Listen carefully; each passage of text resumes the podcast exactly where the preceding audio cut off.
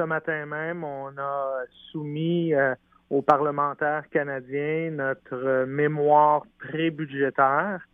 Celui-ci euh, contient une liste de recommandations pour le gouvernement, recommandations qui sont basées au fond sur les priorités des membres de la Fédération canadienne de l'entreprise indépendante. Notre organisation regroupe 110 000 entreprises partout au Canada, les petites euh, entreprises et les moyennes. Et euh, celles-ci donc demandent au gouvernement euh, de prendre en considération, dans le contexte du prochain budget, de leurs priorités.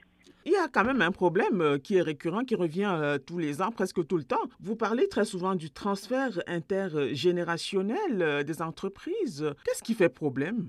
Présentement, quand on vend son entreprise à un membre de sa famille, disons à ses enfants, la différence entre le prix de vente et le prix d'achat initial est considérée comme une dividende aux yeux du Code fiscal canadien. Par contre, quand on vend son entreprise à une personne sans lien de parenté, cette différence-là entre le prix de vente et le prix d'achat initial de l'entreprise est considérée comme un gain en capital.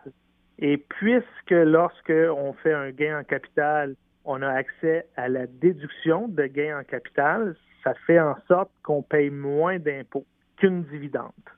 Et donc, c'est un problème pour les propriétaires de petites entreprises indépendantes, souvent des entreprises familiales, qui veulent passer l'entreprise à leurs enfants, mais là, s'ils vendent leur entreprise à leurs enfants, c'est considéré comme une dividende. Alors, c'est davantage taxé qu'un gain en capital. Et ça désavantage, au fond, les entreprises familiales pour que celles-ci puissent demeurer, au fond, dans le giron familial. Et donc, c'est une demande qu'on a depuis longtemps, mais il y a une bonne nouvelle, c'est que le gouvernement actuel avait dans sa plateforme une promesse pour que les entreprises dans le secteur de l'agriculture ne soient plus soumises à cette loi-là et donc que ce soit plus facile pour les entreprises dans le secteur de l'agriculture de transférer les entreprises à un membre de la famille. Et donc, c'est un pas dans la bonne direction. Mais nous, ce qu'on dit, il ne faut pas seulement limiter cette promesse-là aux entreprises du secteur de l'agriculture, mais il faut étendre cela à toutes les petites et moyennes entreprises canadiennes qui souhaitent, au fond, vendre ou transférer leur entreprise à un membre de la famille. La FCI souhaite également que euh, les frais qui entourent euh, les transactions par carte de crédit soient également revus le gouvernement actuel, donc le Parti libéral, avait dans sa plateforme électorale une euh, promesse à l'effet qu'il souhaitait, au fond, enlever les frais de carte de crédit, ne plus appliquer les frais de carte de crédit sur les taxes de vente. Et donc, les frais de traitement de paiement par carte de crédit sont très élevés au Canada du point de vue des petites et moyennes entreprises et les entreprises sont obligées de payer les frais pour percevoir, au fond, les taxes de vente, qui sont par la suite remises au gouvernement pour le bénéfice de toute la société. Et donc, les petites entreprises disent qu'il faut cesser de percevoir les frais de carte de crédit sur ces taxes-là. Et là, le gouvernement a mis dans sa plateforme une promesse pour mettre fin à cette pratique-là. Notre rôle dans les prochaines années, ce sera de s'assurer, au fond, que le gouvernement livre sur euh, sa promesse. Alors, euh, les augmentations des cotisations au régime euh, de pension du Canada font également problème. Vous avez raison de mentionner cet enjeu-là. Les cotisations ont commencé à augmenter dès cette année. Ils vont se poursuivre jusqu'en 2025. Pour donner une idée à vos auditeurs, la taxe que l'employeur doit payer par euh, tranche par salarié euh, sur un employé qui euh, fait peut-être, je sais pas, 55 000 dollars par année là, ben on parle de 160 dollars de plus par employé par tranche de 55 000 dollars.